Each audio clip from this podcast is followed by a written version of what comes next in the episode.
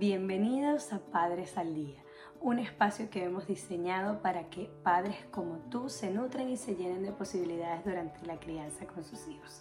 Te habla María Virginia Torres, psicóloga clínica y family coach, y me despierto cada mañana con la ilusión de poder acompañar a las familias a lograr tener esa familia que tanto desean.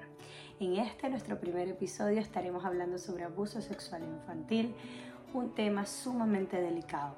Tendremos dos especialistas em, que además de tener mucha experiencia en su área laboral, trabajan con el corazón dando lo mejor de sí con una empatía increíble. Para ellos tenemos en nuestra primera parte Jenny Well Romero, ella es especialista en, además de ser psicóloga clínica, es especialista en educación sexual y de pareja y nos estará hablando sobre toda nuestra primera parte informativa del abuso sexual infantil y también tendremos a Karen Avendano, que ella es una activista y protectora de todas aquellas personas que han sufrido situaciones de abuso sexual infantil y acompaña a mujeres y a hombres que quieren superar este proceso. Entonces la información va a estar súper... Em, eh, digamos, nos va, nos va, a arrojar mucha información para estar atentos y para saber qué hacer si nos, nos, encontramos con una situación de abuso y para prevenir, que es lo más importante. Les cuento, este tema a mí me resulta y me genera una preocupación genuina por todos aquellos niños del mundo que llegan a la tierra con el más puro amor para ser amados, respetados y cuidados y que por razones ajenas a su voluntad se enfrentan a situaciones que marcan su vida, que les generan un dolor, irreparable.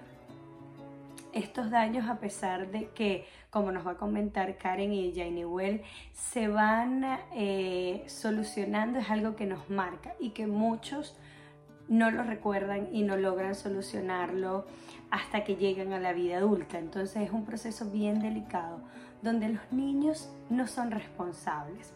A veces cuando muchas veces escuchamos a algunos adultos decir, que hubo un enamoramiento o algo así, es, es, es delicado pensar en eso, debido a que los niños no están en maduros ni emocional ni físicamente para tener relaciones con un adulto.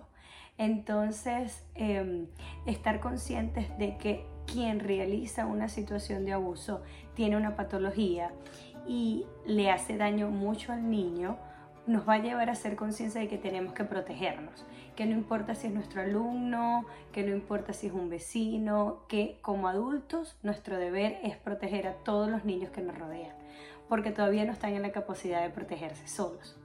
Y que como padres y, y adultos que convivimos con niños necesitamos tener herramientas para acompañar a los niños en este proceso. Entonces, feliz de poder realizar este proyecto. Gracias por acompañarme. Por favor, vean el resto de nuestros episodios y compártanlo.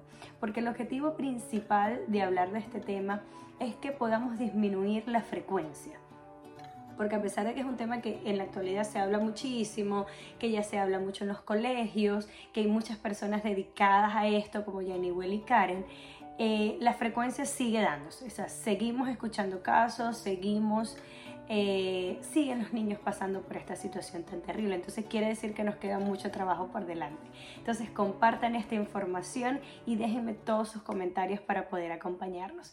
Gracias por estar aquí, que tengan un, una excelente semana, un excelente día y un excelente año. Nos vemos.